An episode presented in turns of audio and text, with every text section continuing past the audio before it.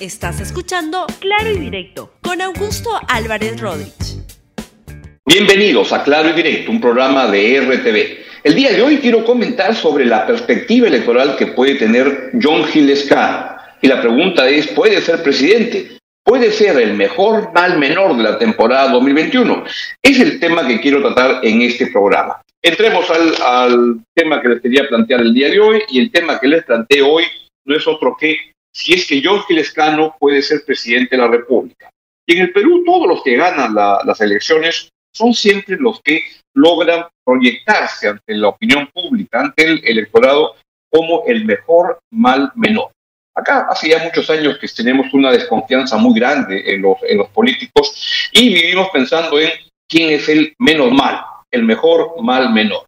John Gilescano creo que está haciendo algunos méritos en esta campaña para convertirse en ese mejor mal menor que al final puede ayudarlo a ganar la competencia. Primero, hasta el momento, hasta el momento quiero decir con la encuesta que apareció ayer de Datum que comentamos ayer en este programa, John Gilescano va primero.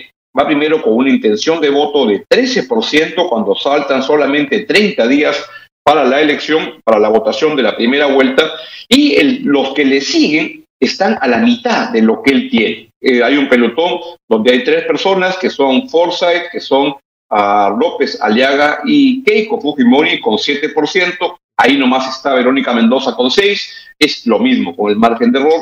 Pero lo que se ve es que el escano duplica casi la intención de voto de lo que tiene el pelotón que le viene siguiendo. No es mucho, se debe decir, porque 13% como líder de la campaña es francamente muy bajito. Cualquier cosa puede este, pasar, una declaración en falso o algo puede perder ese liderazgo por escano. Pero hasta ahora lo viene haciendo razonablemente mejor que los competidores y eso le ha permitido estar primero y duplicar la intención de voto de los rivales en una, tendencia que va creciendo. Es decir, que todavía viene, este, tuvo 4% en, en diciembre pasado, 4% en enero, 9% en febrero y ahora en la encuesta de Datum sale con 13%. Vamos a ver qué nos dicen las encuestas de eh, Ipsos y del IEP que aparece en la República este domingo para ver si es que esta tendencia se sigue confirmando y sigue en una onda este, alcista. Vamos a ver qué es lo que ocurre. Pero mientras tanto, creo que en el caso de Escano está haciendo en ese sentido algunos méritos para pasar a la segunda vuelta. ¿Por qué? Porque su principal rival para pasar a la segunda vuelta es Verónica Mendoza. Ahí hay un espacio que se están peleando en el lado de este, centro izquierda, izquierda, para ver quién pasa por ese lado. Hay otro espacio de lo de centro derecha están disputando otra pelea. Pero ahí creo que sería muy complicado, sería poco probable que pasaran a la segunda vuelta Verónica Mendoza y John Gilescar. Creo que uno de ambos va a pasar a la segunda vuelta. ¿Quién será? Pues hasta ahora me parece que el escano viene haciendo lo mejor que Verónica Mendoza porque tiene unas posiciones que son como atractivas para el, elector, muy populistas, debo decir, varias de ellas, pero no llega al nivel de radicalismo que sí plantea Verónica Mendoza cuando habla de asuntos como la segunda reforma agraria, cuando habla con demasiado énfasis en cambiar la constitución, tema que el escano no descarta, pero no lo vuelve el eje central de su campaña, porque creo que además la opinión pública sabe que los cambios de la constitución lo van a ayudar bien poco para mejorar su este, nivel de vida. Entonces, creo que en ese espacio le viene ganando el partido a Verónica Mendoza y eso lo puede ayudar a que sea el que pase por presentando a ese espacio de la izquierda, de la centro izquierda. La gente de Verónica Mendoza dice que este Lescano no es un izquierdista y que eso es un invento de la derecha para perjudicar a Verónica Mendoza. Lo cierto es que se viene despuntando y ya le ha sacado el doble de votación a Verónica Mendoza. Y eso va a depender además de con quién este, finalmente logra este, pasar a la segunda vuelta. Pero lo que está haciendo inteligentemente, me parece, Johnny Lescano, es antes que decir con quiénes está yendo, está diciendo con quiénes no está yendo. Y en primer lugar ha dicho que con la gente de su partido con la que discrepa, que es casi toda, no va a ir. Ha dicho que está distanciado de Víctor Andrés García Belaunde, de Alfredo Barnechea, de los que eran los candidatos con los que competían en la interna de Acción Popular, pero sobre todo está distanciado, y lo hace notar, de los golpistas Manuel Merino, Otto Gibovich y Ricardo Burda. Ha dicho incluso, y quiero que lo escuchen, que él ha pedido que Manuel Merino sea retirado de Acción Popular. Hemos pedido, yo he pedido que se retire el señor Merino del partido, como otros, con otros militantes dirigentes también lo han pedido. Ha habido un acuerdo en mayoría que le han pedido al señor Merino ponerse a un costado del comité político, un acuerdo de mayoría. Entonces, eso es lo que hemos hecho. Lamentablemente no hay una comisión de disciplina porque no hemos tenido tiempo para hacer las elecciones internas que pudiera asumir una investigación y una sanción. Y otro sector con el que se ha este, distanciado de hace mucho tiempo John Gilescano es el, con el Fujimorismo. Y en ese em, sentido ha lanzado este, comentarios que lo desmarcan frente al Fujimorismo y porque el antifujimorismo puede seguir siendo un factor importante en esta campaña. Ella, el Lescano, él ha dicho que cuántas veces he pedido, ha pedido disculpas a la señora Fujimori y ha seguido blindando a los corruptos. Escucha el Lescano. Vamos a luchar contra la corrupción, vamos a poner mano dura.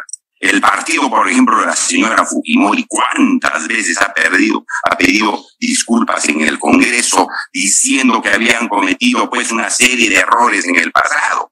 Pero han seguido blindando corruptos y mafiosos, como hemos visto en el Parlamento Nacional. No ha habido ninguna, señora Fujimori, ningún punto de quiebre. No ha habido ninguna rectificación han seguido haciéndole daño al Perú.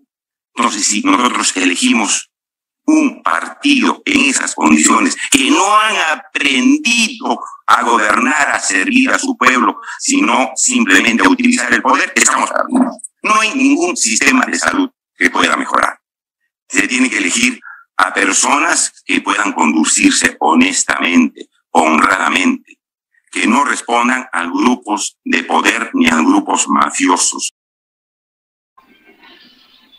Y otro punto, otro factor que lo puede volver atractivo a John Gilescano es que siempre ha estado desmarcado no solo del fujimorismo, sino del aprismo. Y del fujiaprismo es lo con el que él se peleó tremendamente en el, en el último congreso y eso hoy en día puede ser un atractivo. Incluso el APRA, con la colaboración del Fujiaprismo, le, le, le, puso un plan para sacarlo del, del, Congreso y lograron suspenderlo por varios días. Pero este, miren dónde están ahora, con sus eternos rivales en el Congreso, Mauricio Mulder, Jorge el Castillo, están casi liquidados en la política y en cambio él podría volverse el propio presidente de la República. Vea una de sus broncas este, muy recordadas con el, uh, con el, con el aprismo. Y está esta, esta primera donde Lescano este, se pelean con Mulder en la comisión de ética. Presidente, no le permito al señor Lescano que venga no, no le permito al señor Lescano. ¿Qué se cree? ¿Qué se cree? Vine a sabotear aquí, vine a sabotear aquí. Falta de honestidad. Falta de honestidad. señor. Usted estuvo presente y ahora quiere sabotear. Falta de honestidad. Se calle de la boca, señor. Se calle de la boca. Falta de honestidad. Se calle, secretaria, por favor. No está usted en su chakra. No está usted, no está usted en su chakra. No, señor. Se calla de la boca. Usted se calla porque usted es satélite del Fujimorismo. Se calla usted la boca. Usted ha votado por el Fujimorismo también. ¿Qué le pasa? ¿Qué le pasa? ¿Qué le pasa? Usted también ha votado. Mauricio, le llama al orden, por favor. Y John Gilescano también se peleó por Mulder, entre muchos otros temas, por el caso Odebrecht. vean lo que pasó. Hemos sido partícipes y somos miembros de un partido de dos presidentes que nunca fueron acusados de corrupción. No como el señor Mulder cuyo presidente decía, la plata llega sola, la plata llega sola. Hay mucha diferencia, señor, hay mucha diferencia. Nosotros no hemos aparecido en fotos o en reuniones donde había miembros del APRA que se reunían con ciertos funcionarios de Odebrecht. Bueno, vamos a ver qué es lo que pasa. Faltan todavía 30 días de eh, competencia muy intensa y este, faltan, vamos a ver este domingo qué pasa con las encuestas que les comentaba del de IEP y de Ipsos, qué es lo que nos dicen por dónde van las cosas y si es que el escano sigue todavía en una tendencia alcista o no. ¿Y qué pasa con los otros que también están en una tendencia hacia arriba? Por ejemplo, Rafael López Aliaga o este, otros más bien que están estancados, como Verónica Mendoza o como Keiko Fujimori. ¿Qué pase? Vamos a ver qué es lo que ocurre en una competencia tremendamente apretada. Pero tengo la sospecha que en una segunda vuelta Lescano puede acabar este, ganándole a varios de estos rivales. Pero la verdad, esto va a irse moviendo mucho en los próximos días y vamos a ver qué es lo que en concreto va a ocurrir. Por lo pronto, Lescano sí es alguien que puede pasar a la segunda vuelta y que puede convertirse en el próximo presidente del Perú. ¿Qué es lo que este, ocurra? Sin embargo, nada va a estar seguro. Lo único seguro es que la presidencia de la República del próximo lustro político, cualquiera que sea, va a ser una presidencia tremendamente débil y que el Congreso va a estar muy fragmentado. O sea, que vamos a ver más de lo que hemos visto en este quinquenio que ha sido políticamente horroroso y vamos a vivir un déjà vu permanente, pero quizá mucho más agravado de lo que hemos visto. Bien, es todo lo que les quería comentar el día de hoy. Cuídense mucho y sean solidarios con las personas que menos tienen y que peor la están pasando. Chao, chao, hasta mañana.